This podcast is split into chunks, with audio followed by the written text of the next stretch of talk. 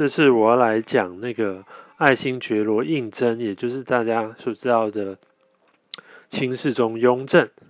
OK，不过在讲雍正之前呢，我先声明我没有再去呃校对清史稿，还有其他相关学者写的研究论文。那我只是凭一个学历史的人和一个普通人的常理去。推断评论，OK，好。关于雍正啊，嗯，说真的，他是蛮情何以堪的。他呢，鞠躬尽瘁，死而后已，死在御书房的桌前，然后居然还被后世人呃嘲弄成一个。呃，残暴的昏君之类的。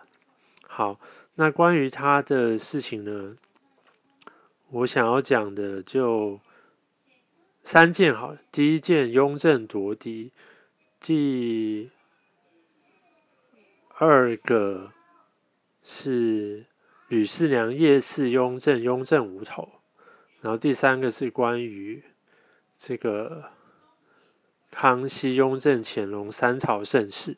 OK，好，第一个雍正夺嫡，这根本是反清的人心里不服乱编的。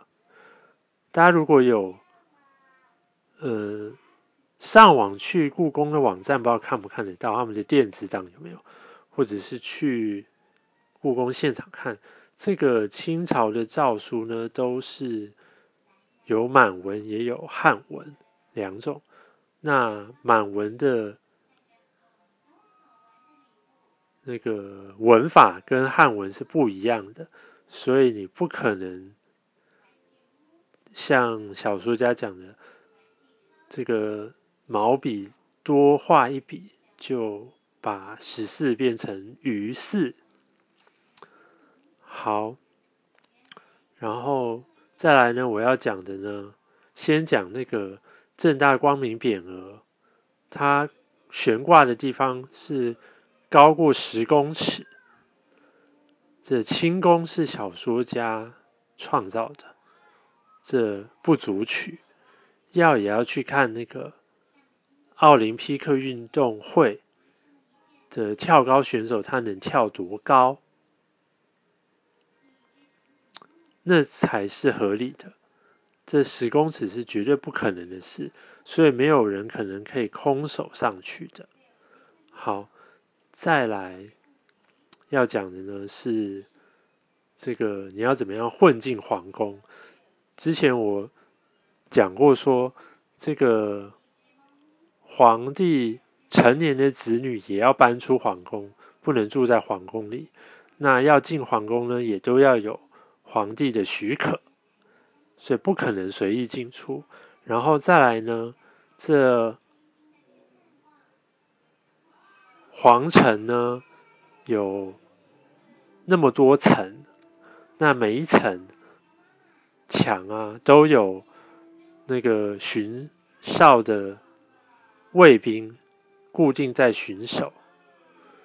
那一个时辰八刻钟。大概每一刻钟都会有人经过某个地方去巡一下吧。那你要抓的那么准是不可能的，是因为他们也知道有人会想要混进去，所以他们的巡逻是会错开每一层每一层会是错开的，你不会，所以你不可能有办法那样子通通都瞒过去。好，所以不可能混进去的。然后再来讲说，他叫别人。那就更不可能了。这夜黑风高，他要找到那个大殿，就算是常常进出的人也很难，而且也不可能常常进出的人，这样会被人家认得出来。好，那换一个很简单的说法嘛，如果你想要做一个天大的事情，你愿意这个秘密被别人知道吗？应该不愿意吧，不然你一辈子都会被人家要挟。所以是不可能的事。好，然后再来继续讲那那个吕四娘那些事情就更荒谬啦。他如他怎么知道这个御书房在哪里，或者是皇帝的寝宫在哪里？然后他怎么知道说皇帝到底睡觉了没？一样的，他不可能弄过那些卫兵。然后最后一个讲一个最现实的东西。好啦，这个雍正后来是累死的，可是呢，这个生理结构讲说，人体呢。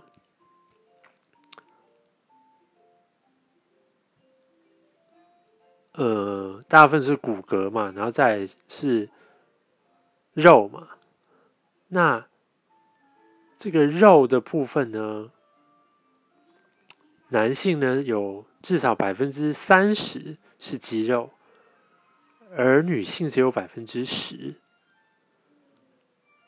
所以你看哦，就算体重同样的男性和女性，这个力量还是男人比较大。那你知道女人的力量要比男人大，那是有多困难的事情。所以，就算说这个吕四娘进得了皇宫，这个雍正也是会武功的人啊，那他怎么可能打得赢？所以这根本是小说家乱写的，这是茶余饭后看来消遣用的。好，然后再就是要讲讲回去。康熙为什么选雍正？好了，其实他会选雍正，才不是因为乾隆。如果是因为乾隆的话，就笑贻笑大方，笑死天下人了。这个小说家总是喜欢说一些很奇怪的事情，是因为情感的投射嘛。好，为什么康熙会选雍正？其实很单纯。一件你喜欢做的事情，我让你做六十年，你应该不用到六十年，可能六年你就快抓狂了吧？这皇帝的位置没办法放弃。像我们平常人，如果说，比方说你很喜欢玩电玩或什么的电竞，总有一天你会腻，你就不玩了。可是做皇帝做腻了，也不能放掉啊。这就是悲哀的地方，所以呢，康熙为什么会选雍正呢？是因为他发现他晚年的时候已经开始在纵容臣子了，可是他老了，他也没有力气去矫正这些歪风。那众皇子当中，为人最就是律己慎言的一个人。就是雍正，所以他会选他，家头脑也很清楚。这雍正再插一下话，雍正是累死的。如果去看他的那一些批的公文，就会发现说他真的是工作狂。他好像每天批五百还是上千份的公文啊，反正我也是看别的 YouTuber 讲的，真的是吓死人的。我而且他不是只是写一两个字哦，他会写长长的一段话来回回应这个大臣。好，所以他是一个很认真的人，所以康熙期待他能够矫正歪风。的确，他上台以后也厉行法治，然后矫正那些康熙末年的歪风。好，然后再讲另外一个那。雍正为什么会那样呢？其实也很容易解释啊。嗯，他老爸当了六十年的皇帝，那他是老四嘛，所以可能是他老爸才做十几年皇帝的时候生的，也就是说，他做了四十年的四十或四十几年的皇子。套用刚刚讲那个康熙的事情嘛，套到雍正上是说，嗯，你当一个皇子，这个被皇帝所许可的行为，这好玩的什么东西你也都玩过了，也腻了，所以呢，而且他那时候已经四十几了，他。好玩的东西玩腻点没什么好玩，所以他会非常的那个就是认真的当皇帝。好，然后呢，刚才不是讲说他整顿吏治什么的吗？等等的，也就是因为他的缘故，这个乾隆才能做。六十年的太平皇帝加上三年的太上皇，但其实很多学者都说，其实乾隆大概到了中期就不行了，因为他一些性格的缺陷也是啦。那我们不管，反正就是说，如果没有雍正那样子，呃，严刑峻法的矫正那些歪风的话。这个乾隆朝啊，可能不出十年就大露败相了吧？所以呢，总而言总结来说呢，嗯，